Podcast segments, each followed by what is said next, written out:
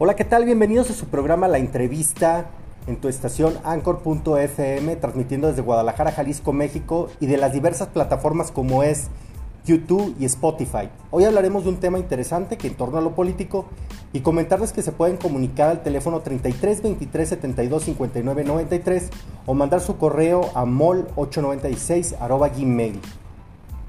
Recuerda que la liga directa de este programa es anchor.fm diagonal Rafael medio pliego y sin más preámbulos vamos a empezar con el tema.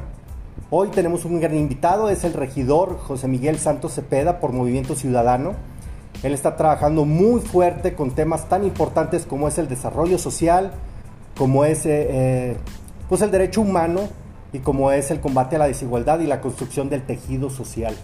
Bienvenido, ¿cómo estás? Muchísimas gracias, eh, Rafa, gracias por la invitación. Yo muy agradecido y contento de estar aquí con ustedes. Oye, pues una trayectoria muy amplia. Eh, por ahí nos hiciste llegar eh, algo de tu historia, algo de tu historial académico. Bueno, pues él es licenciado en el área de mercadotecnia, pero también estudió un posgrado en la maestría de comercialización estratégica. Tuviste algunos cargos como el de la Secretaría de Promoción Económica, fuiste director comercial del estado, en el estado de Jalisco beneficiando a más de 200, a más de 2000 pymes. O sea, esto es un número muy grande. ¿eh? Y además, fui, este, este, eh, la pasada administración estuviste como director del DIF Guadalajara. Guadalajara sí. Platícame un poquito de, tu, de un poquito de, de, toda tu trayectoria, empezando desde la Secretaría de Promoción Económica. Bueno, pues. Por favor. Con mucho gusto. Eh, bueno, como bien lo dices, soy, soy mercadólogo. Eh, durante mi tiempo eh, de estudiante siempre fui una persona que buscaba trabajar y buscar oportunidades y como cualquier estudiante en los últimos semestres de la carrera pues ya te sientes profesionista y quieres hacer todo un trabajo eh, muy especializado y bajo esa búsqueda tuve la oportunidad de acercarme a la Secretaría de Promoción Económica para ofrecer mis servicios como una consultoría. En ese momento la Secretaría de Promoción Económica, hoy Desarrollo Económico, tenía un programa en el cual impulsaba las micro, pequeñas y medianas empresas, donde a través de un plan de negocios les hacían llegar recursos, unos a vía crédito, otros a fondo perdido, y en este plan de negocios una de las partes era presentar un estudio de mercado. Para eso es que eh, servidor aplicó para que en algún proyecto pudiera arrancar. Y sí, tuve la fortuna de que una empresa de Capilla de Guadalupe este, aceptó mi currículum, me, contrataron para hacerles un estudio de mercado de unos quesos. Y eh, así fue mi acercamiento, hice mi, investigación, asesorado por supuesto con mis maestros de, de ITESO, no estudiaba yo en el ITESO, y fue mi primer contacto con gobierno. A partir de, de ahí me, me pagaron lo, mis honorarios y a los pocos meses me vuelven a llamar para decirme que querían una entrevista eh, con el servidor. Yo suponía que era para otro proyecto como tal.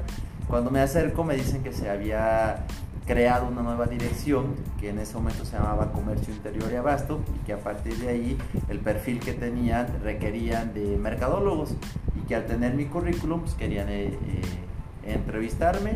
Después de, de, un proceso pues me ofrecen quedarme ahí en el gobierno. Eh, y esa fue mi, mi, gran aventura, un reto importante porque en ese momento yo tenía un trabajo en un banco y me costaba tomar la decisión, pero después de de, de, además de explicarme que era una dirección nueva, pero que además e, en ese momento pues me mejoraban las condiciones tanto de salario como de prestaciones, pues fue que, pues como todo joven que te quieres comer el mundo, me aventé en esta aventura que ya va casi por 18 años. No, toda una trayectoria, ¿verdad? Oye, eh, como director de promoción comercial en el estado de Jalisco, pues tuviste que hacer alianzas, ¿no? En toda la República y el extranjero. Platícame un poquito de eso. Una gran experiencia, Rafa. Este, pues imagínate, fueron un poco más de 12 años dentro de la Secretaría con un, construyendo esta dirección, porque cuando llegué había un escritorio, una, una chica que era este, nuestra secretaria y nada más es a ver qué tenemos que hacer porque no había ningún antecedente. Tuvimos que eh, trabajar lo primero que hice fue lo que yo entendía, es, a ver, pues estudios de mercado y de marketing y la idea era impulsar el comercio local. La idea es que las micro, pequeñas y medianas empresas encontraran canales de comercialización y que impulsáramos el que crecieran. Lo que yo le entendí en ese momento pues, era de marketing, ¿no? Entonces empecé a hacer alianzas con las universidades, la Universidad de Guadalajara, la UNIVA, este, eso me abrió las puertas este, para que les hiciéramos estos estudios de mercado a todas las MIPIMES y pudieran tener acceso a, los beneficios, a los créditos y demás. Con el paso del tiempo fue evolucionando esa dirección hasta que logramos con estas eh, pues más de 2.000 empresas que estuvimos trabajando hacer eh, la marca hecho en Jalisco, que en ese momento pues recorrió prácticamente toda la República y el extranjero. Teníamos presencia prácticamente en las mejores ferias y exposiciones de negocios que había a nivel nacional, donde los empresarios de Jalisco pudieran tener oportunidades de vender sus productos en Walmart, Soriana, Chedraui, en hoteles importantes, en cadenas en Cancún, nos fuimos a, a los Estados Unidos. Fue una evolución muy interesante porque no solamente ya hacíamos estudios de mercado, ¿no? sino construíamos una ruta de negocios para estas microempresas, estas personas que soñaban con un proyecto y que se visualizaban como los grandes empresarios, pues era irlos llevando a paso a paso desde su situación actual, es realmente cuál es la economía en la cual te estás manejando, cuáles son tus herramientas, es decir, tienes financiamiento, tienes capacidad de producción, tienes etiqueta, empaque, embalaje, código de barras, tabla nutricional, una vida de anaquel, porque todo eso te lo van a pedir en estas negociaciones. Y durante 12 años empezamos a evolucionar el modelo para hacer alianzas con las cámaras empresariales, por ejemplo, para que el laboratorio de la Cámara Alimenticia eh, me hacía toda la parte eh, técnica de los productos es decir, el código de barra, la tabla nutricional, este. Y luego después nos íbamos con las grandes cadenas capacitando primero al empresario de qué se trataba, venderle a Walmart, ¿no? Porque en ese tiempo, imagínate, la señora que hacía la mermelada, ¿no? Y que le quedaba deliciosa, decía, es que yo me veo en el anaquel de Walmart, ¿no? Estaba padrísimo, pero decíamos, señora, usted tiene la capacidad de financiamiento para soportar que le paguen a 32, a 62, a 92 días, ¿no?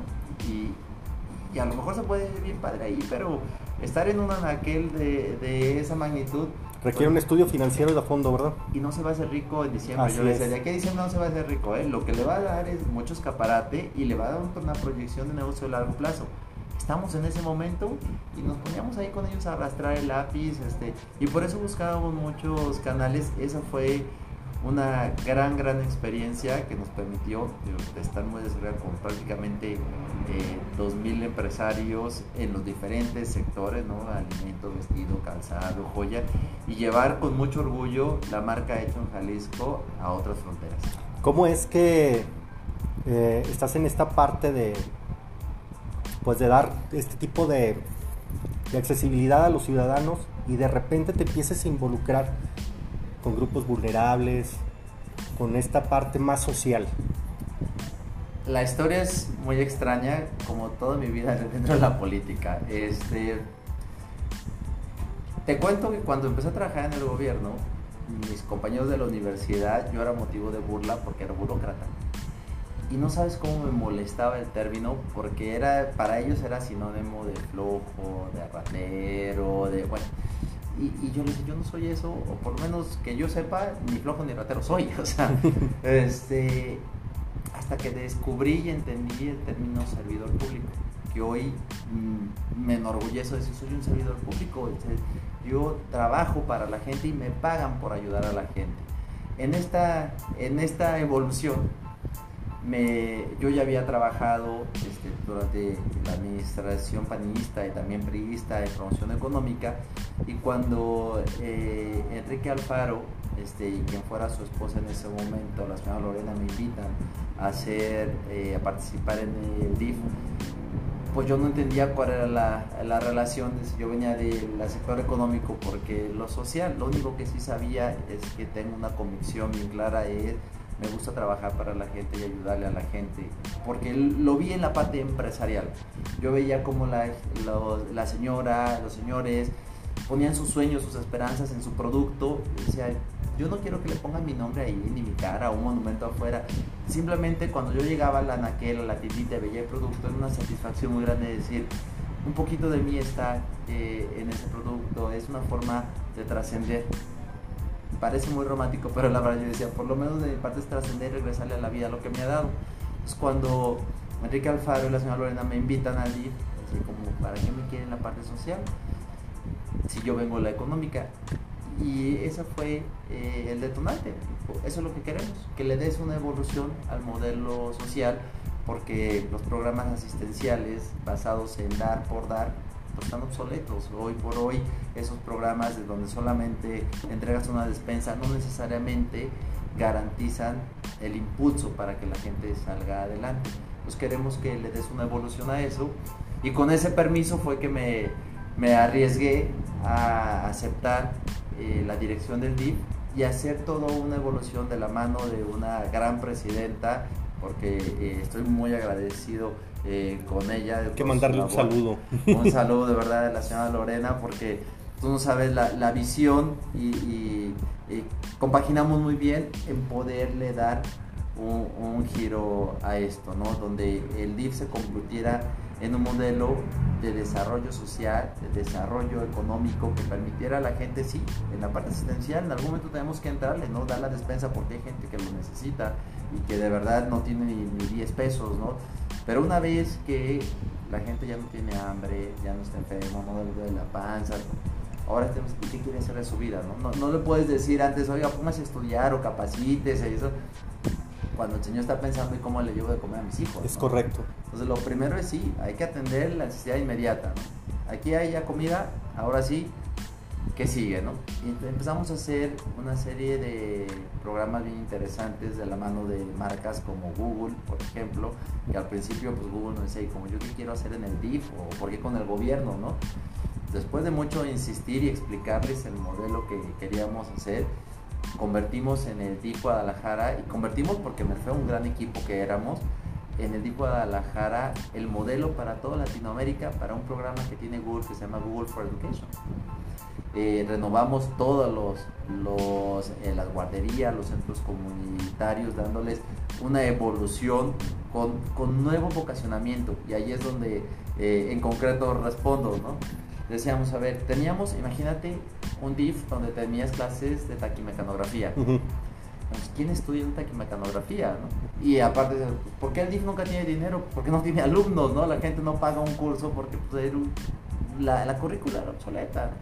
Entonces, a través de alianzas que, por ejemplo, hicimos con IBM, IBM, otra vez, pues, ¿qué sabía hacer yo? Estudios de mercado. Entonces, yo le decía a IBM, ayúdame a conocer el vocacionamiento de cada uno de los centros comunitarios que tenía el DIF, más de 75 inmuebles, y en función de qué busca en la colonia, los vecinos, qué les interesa, vamos a llevar los cursos y talleres.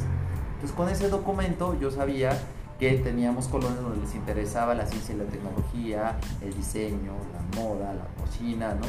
Y vocacionamos los centros. Entonces teníamos centros eh, eh, tuvimos un centro gastronómico, una escuela eh, para ser chef, este, alianzas con Santo Coyote, con empresas importantes que les dieran oportunidades de crecimiento. Este, teníamos un centro de diseño de moda y confección, teníamos un centro tecnológico, un taller de soldadura. Imagínate un taller soldadura en el DIF, como que jamás sonaba, pero lo que a la gente le interesaba. A partir de ahí, pues empezamos a tener un montón de gente en el DIF, le dimos vida a eso y evitamos el que se nos estuviera cayendo este, y que la gente no quiera participar. Es eh, muy interesante porque me llama mucho la atención cómo se involucra esta parte tecnológica con, con los niños y sobre todo porque en las guarderías eh, tienden a darles eh, material didacta para que se puedan, puedan trabajarlo pero entonces, ¿cómo se involucran con la tecnología? Fíjate que el modelo de Google for Education este, estaba pensado naturalmente para las primarias. Los centros de desarrollo infantil, que, es como se llaman en el buscaban también darles una parte de formación académica. Entonces, este modelo de incorporar la tecnología en donde los niños tuvieran acercamiento no solo a los programas tradicionales, donde hay los colores, los números, el inglés, ¿no? Eh, funcionaba. Pero lo que hicimos eh, muy interesante fue incorporar con alianza de organizaciones civiles y de expertos un programa de blindaje emocional para los niños, que era una caricatura que producimos, nos subimos a, la red, ¿no? donde a través de una caricatura el niño podía identificar si, si estaba siendo víctima de violencia infantil, en términos psicológica, física, ¿no? Y esta caricatura les enseñaba a verbalizar, ¿sí? Cuando estaban siendo víctimas de, ¿no? O a identificar sus emociones, porque también muchos de los niños, este, seguramente a ti te tocó, pero a los de mi generación, la mamá nos decía, usted no le puede hablar así a su mayor, es su tío, es su papá. Y la realidad es que eh, mucha de la violencia infantil se da en casa con familiares cercanos. Y como los papás nos prohibían quejarnos, levantar la voz o algo, pues, éramos víctimas de muchas cosas. Entonces, este programa lo que buscaba es enseñarle al niño a verbalizar sus emociones sin sentir culpa y por supuesto a entender qué está viviendo.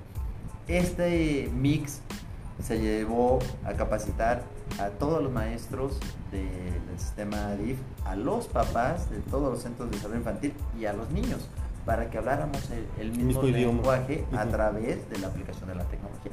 Súper bien. Ya me quedó muy claro, ¿eh?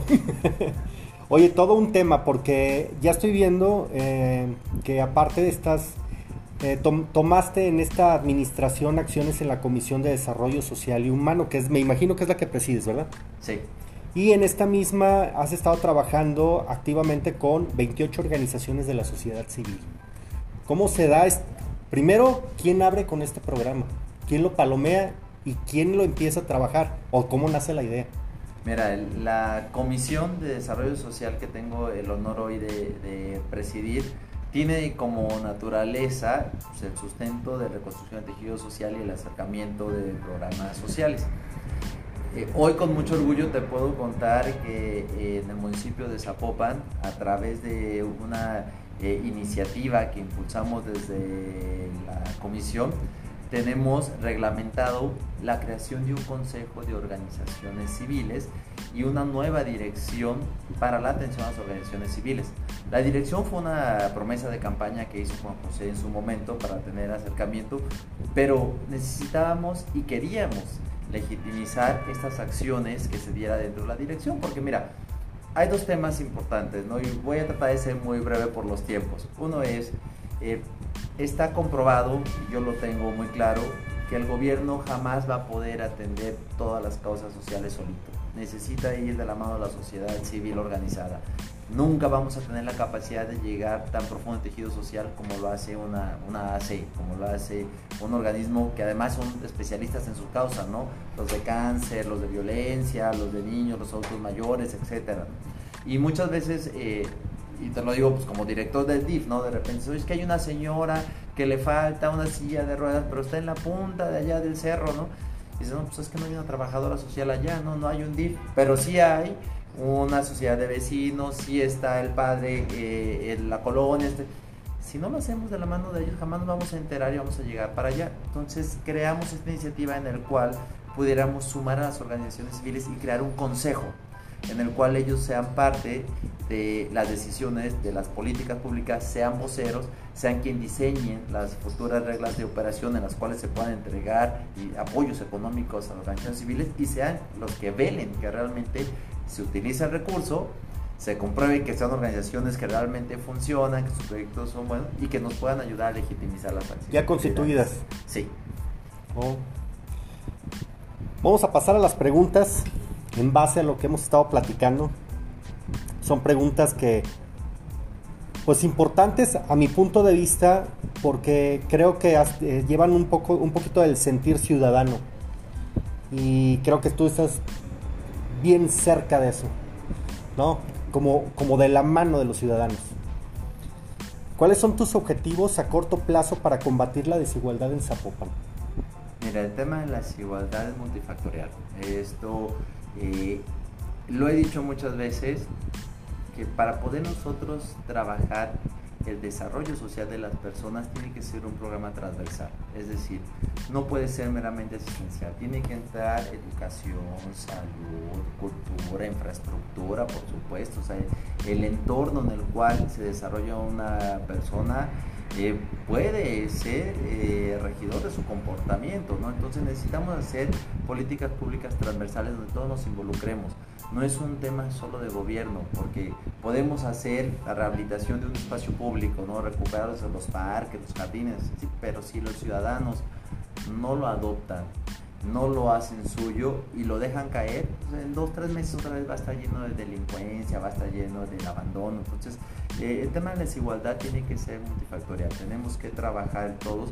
Por eso estoy en siete comisiones más, en todas estas, porque creo que tenemos que hacer proyectos transversales, pero sobre todo proyectos en los cuales involucremos a la iniciativa privada y a la sociedad eh, civil organizada. ¿no? El gobierno tiene que ser un facilitador de muchas cosas. No, no podemos soltar la parte asistencial y, necesaria, es inminente para ciertos sectores, pero hay muchas personas que si tú lo preguntas eh, en la calle, dices que yo no quiero que me dé, lo que yo quiero es trabajo. Es correcto. Lo que yo quiero es que me, que me acerque a dónde, ¿no? Entonces, por eso pues, hay que capacitar, hay que hacer vínculos, porque eh, hace mucho, cuando estaba en promoción económica, me decían, es que el gobierno, ¿cuántos empleos ha generado? No, no, el gobierno no es generador de empleos per se, ¿no? Porque si no, imagínate la nómina que tendríamos, ¿no? El gobierno es un facilitador para que se generen las condiciones a través de la iniciativa privada.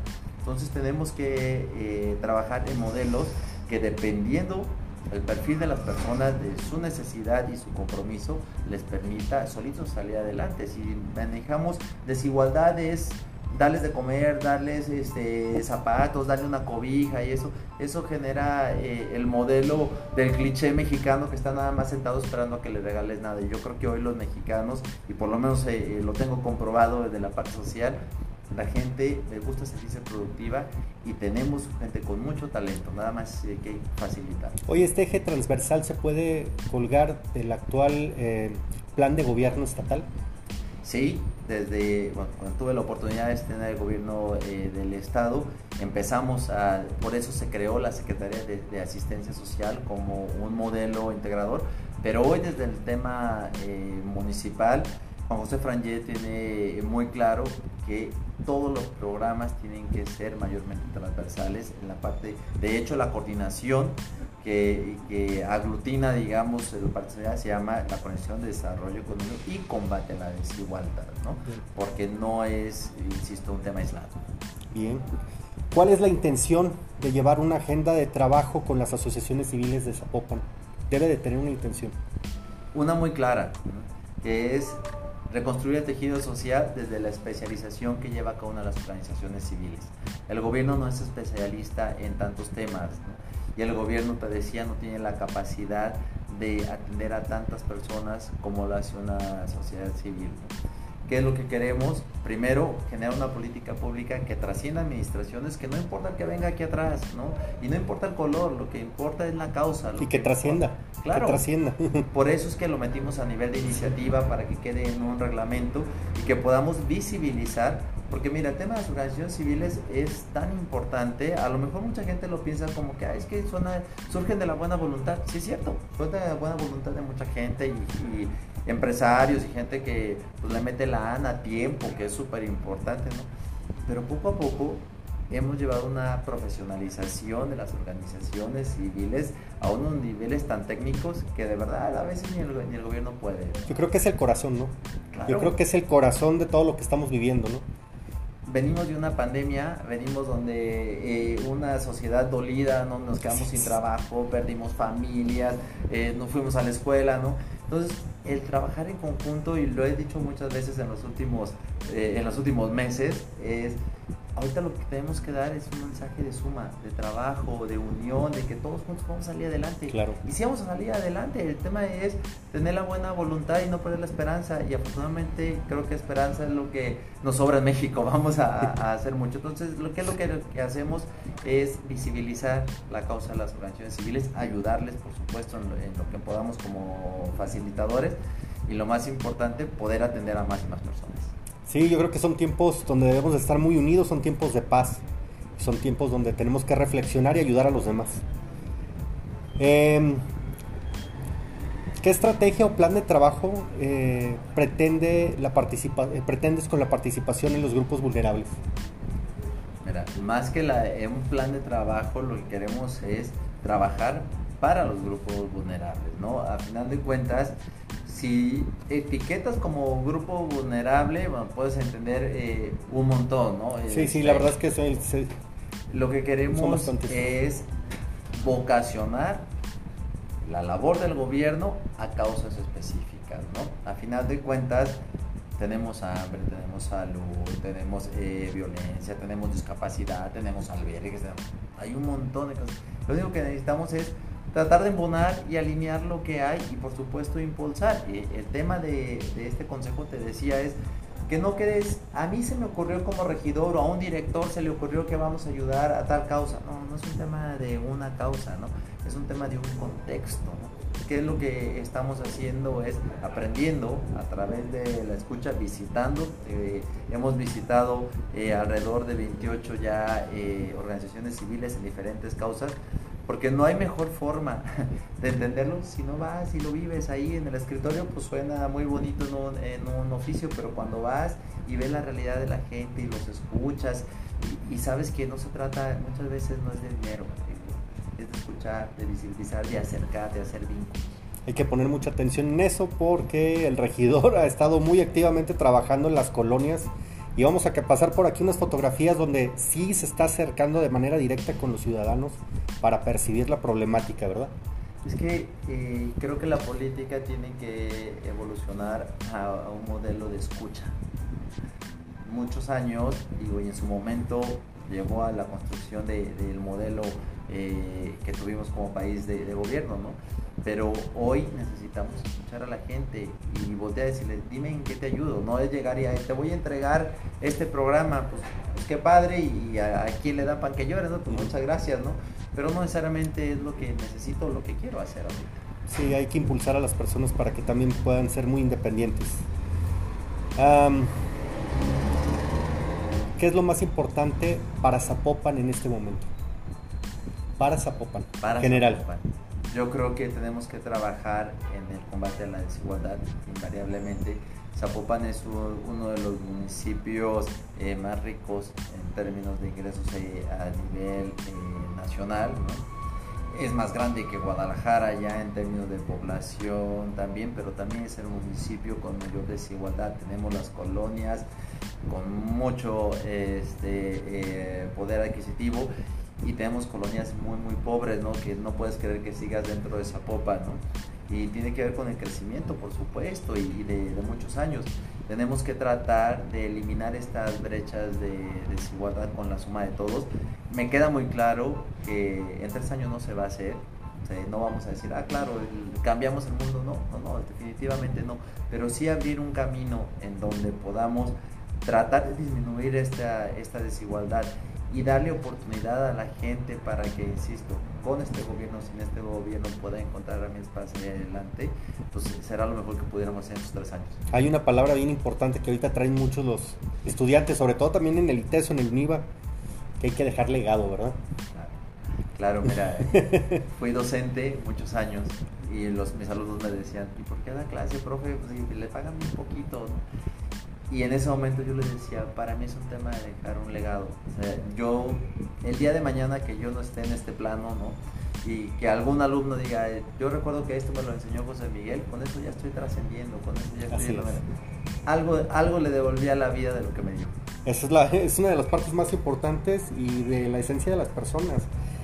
Eh, hay una sección donde tratamos de conocer un poquito más de fondo al político, casi la manejamos a la mitad, al, al final más bien del programa y es más para que la gente se dé una idea de cómo es, porque bueno, regularmente por ahí los este los señalan como de que están en situaciones cómodas cuando realmente no es así. Vamos a pasar aquí unas imágenes que son bien importantes, donde sí se están involucrando directamente con la sociedad, sobre todo cuando se lleva esta asistencia social o estos programas o directamente hay apoyos directos a la, a la comunidad, ¿verdad? Mm, vamos a empezar con la primera pregunta. Eh, ¿Eres casado o eres soltero Soltero ¿Soltero aún? ¿Con familia? Vivo, vivo solo, pero tengo a mi mamá, mis hermanas, somos una familia eh, muy, muy cercana. Eh, yo les digo que somos muy mueganos, nos gusta estar eh, juntos, somos una familia que puedo presumir con mucha comunicación. Nos gusta convivir, hacer planes, apoyarnos. Estoy, tuve, tuve un papá y tengo una mamá que se dedicó a impulsarnos mucho los valores como familia y somos muy felices. Indudablemente, pues te gusta el ejercicio, ¿verdad? Me gusta eh, el, ejercicio, sí tengo muchos años eh, pues en lo, que, en lo que se puede, ¿no? Y soy muy malo para correr, pero hacer un poquito de ejercicio, el gimnasio, las pesas y eso, sí le damos. Bien. ¿Qué te gusta comer? Híjoles, eh, soy, tengo un serio problema con los tacos y las enchiladas. Ah. por más que trate de cuidarme y que la parte fitness, no, no me pongas tacos o enchiladas porque ahí sí en las enchiladas es un platillo típico, ¿no? Y muy delicioso, por cierto. Y mi, familia se burla de ahí, que ahí es donde pierdo. ¿Y qué actividad disfrutas más con tu familia? Fíjate que eh, mis hermanas eh, y, yo tenemos una muy bonita relación, siempre de mucha eh, complicidad tenemos, eh, yo soy católico, entonces tenemos por tradición todos los domingos ir juntos eh, a misa y convivir. Pero tengo unos sobrinos y unas sobrinas que hacen de mí lo que quieren, la verdad. Soy, eh, creo que soy muy, soy muy niñero.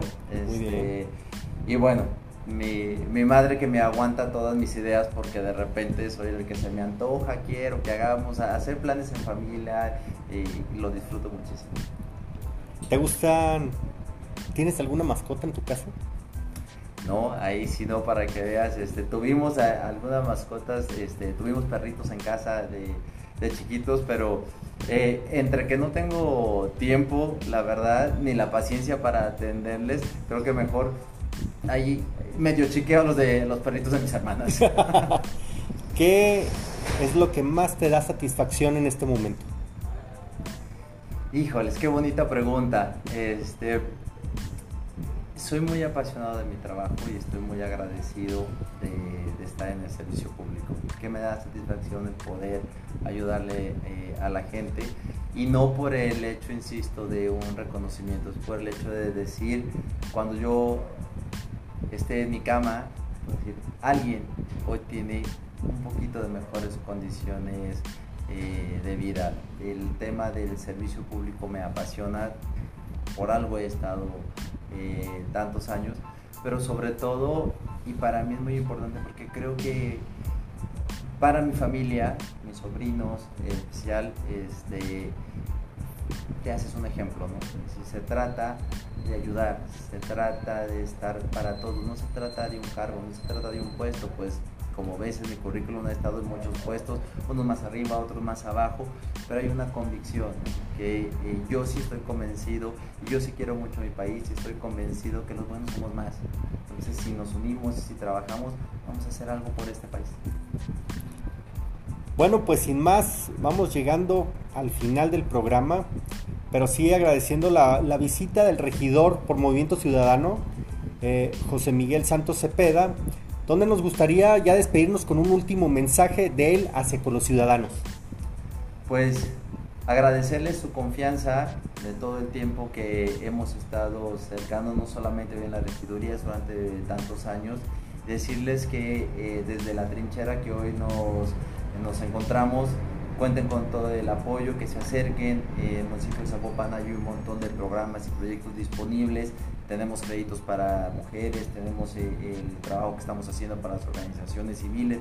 Acabamos de lanzar un programa muy interesante eh, eh, que tiene que ver con apoyo a las personas con discapacidad y sus familiares. Es un programa inédito también para Zapopan que tiene que ver con ayudar a la economía de las familias con discapacidad e impulsar a las personas con discapacidad eh, en su parte personal y profesional.